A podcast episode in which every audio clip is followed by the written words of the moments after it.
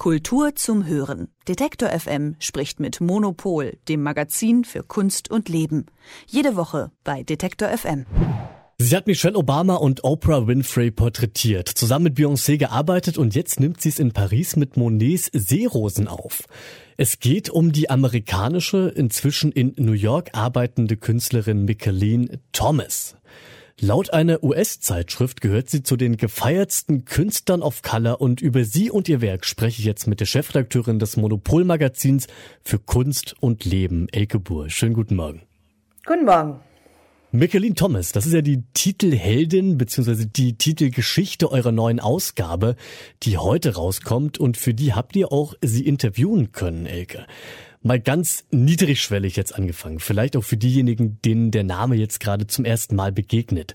Was ist denn Micheline Thomas für eine Künstlerin? Also Michaeline Thomas ist für mich immer Glamour pur. Also ich finde das ganz fantastisch, wie die, ähm, wie ihre, wie ihre äh, Gemälde so Popkultur und äh, wirklich im wahrsten Sinne des Wortes Glitzer integrieren. Ähm, und ähm, das sieht einfach total fantastisch aus. Also die macht so, äh, das ist eine afroamerikanische Künstlerin. Ähm, ich habe die auch mal in den USA irgendwie gesehen, wo sie auf einer Messe war und in, im Brooklyn Museum schon vor zehn Jahren oder so. Also ich würde sagen, so seit 10, 15 Jahren hat die eine sehr, sehr rasante Karriere hingelegt. Und äh, die macht viele Porträts, vor allen Dingen von Frauen. Also sie hat angefangen mit ihrer eigenen Mutter, die sie als so eine Art Muse bezeichnet und dann aber auch ganz viele andere Frauen. Ähm, es geht ihr dabei oft auch um die Geschichte von Sexarbeit. Es geht ihr um, um Popkultur.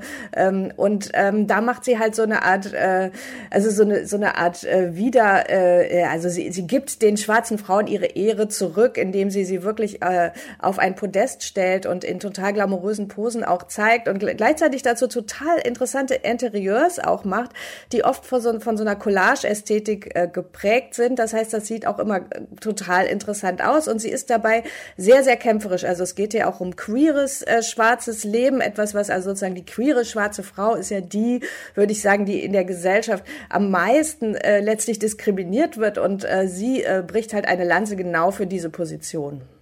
Micheline Thomas wird ja schon länger jetzt in großen bekannten Museen ausgestellt, aber tatsächlich gibt es erst jetzt die erste Museumsausstellung von ihr in Europa.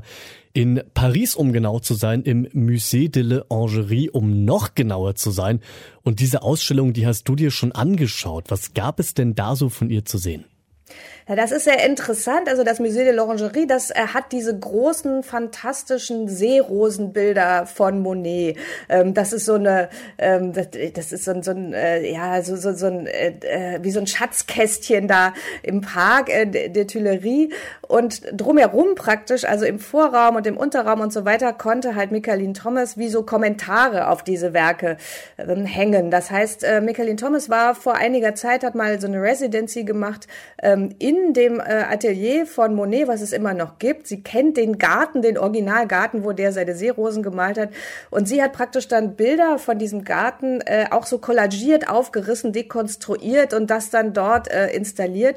Und am stärksten ist eigentlich im Untergeschoss, da ist eine Videoarbeit von ihr, wo sie sich selber als äh, so seitwärts liegende Nackte zeigt. Oder Liske nennt man das in der Kunstgeschichte. Und es gibt wiederum nicht von Monet, sondern von Manet halt eine ganz ein ganz berühmtes Bild, das heißt Olympia, wo so eine nackte weiße Frau so da liegt und eine schwarze, ähm, ein, eine schwarze, äh, praktisch eine Bedienstete ihr irgendwas reicht und sie hat das dann so umgedreht und äh, zeigt sich da selbst äh, und äh, dazu gibt es die Stimme von Eartha Kitt, das ist so eine alte Sängerin, die von Missbrauchserfahrungen redet. Also das heißt, das ist irgendwie eine sehr, sehr kritische Aneignung von äh, diesen, von diesem Bildreservoir und ist deswegen finde ich irgendwie ganz toll, weil das halt wirklich so eine, das geht so ins Herz der weißen Kunstgeschichte an dieser Stelle.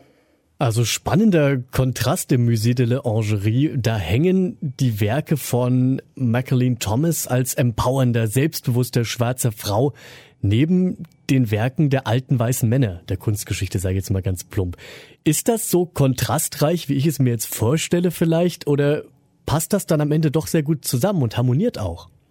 Naja, ich meine, ganz so mutig waren die dann doch nicht. Das ist halt, also der äh, Monet hat dann ganz brav weiterhin seinen äh, Raum und Michaeline Thomas ist so im Vorraum. Also man könnte auch sagen, so ganz so weit sind sie nicht gegangen, aber trotzdem ist es ein schöner Zusammenklang eigentlich. Ich finde, das funktioniert sehr gut. Also das wird ja heutzutage äh, relativ häufig gemacht, auch dass so äh, Kunstgeschichte einfach nochmal kontextualisiert und kommentiert wird von junger Kunst. Und äh, in dem Fall, finde ich, passt das sehr gut. Aber wobei, ich muss sagen, ich warte aber noch auf die erste richtige Monografie fotografische Ausstellung von Michaeline Thomas in Europa und ich glaube, das wird jetzt auch bald kommen, weil die wirklich gerade so erfolgreich ist. Ähm, also in den USA ist sie wirklich sehr durchgesetzt und ich glaube, auch in Europa wird äh, mal irgendein Museum das dann äh, ohne den Umweg über Monet machen und einfach nur ihr Werk zeigen, weil ich finde das halt auch mit den Videos und den und den Gemälden zusammen irgendwie sehr ähm, sehr vielfältig und würde mich da sehr freuen. Also Museumsdirektorinnen, die das hören, äh, los Michaeline Thomas anrufen. Und was du ja schon gesagt hast am Anfang, jetzt mal jenseits der Message von ihr, die Werke sind auch einfach verdammt ästhetisch und verdammt schön anzuschauen. Klar, Kunst muss jetzt nicht immer nur schön anzuschauen sein, aber Elke, du hast ja auch diesmal in deinem Editorial fürs neue Heft geschrieben, dass diese Ausgabe als ein vielstimmiges Gespräch über Schönheit gelesen werden kann. Deswegen die Frage nochmal zur Ausgabe, die ja heute rauskommt. Welche Stimmen kommen denn da noch dazu? Also ich finde, ein sehr guter äh, Gegenpart dazu ist Frank Bowling. Das ist ähm, ein äh, afro-britischer Künstler, der mittlerweile 88 Jahre alt ist und im Herbst auf der Art Cologne den Wolfgang Hahn-Preis bekommt. Und das ist so ein Meister der Abstraktion. Und der hat gerade in den letzten Jahren so fantastische Farben auch wieder gezeigt. Und äh, mein Kollege Daniel Kuttenschulte hat äh, sein Atelier in äh, London besucht und äh, hat ganz schöne Geschichte mitgebracht. Also Frank Bowling ist, bin ich großer Fan von.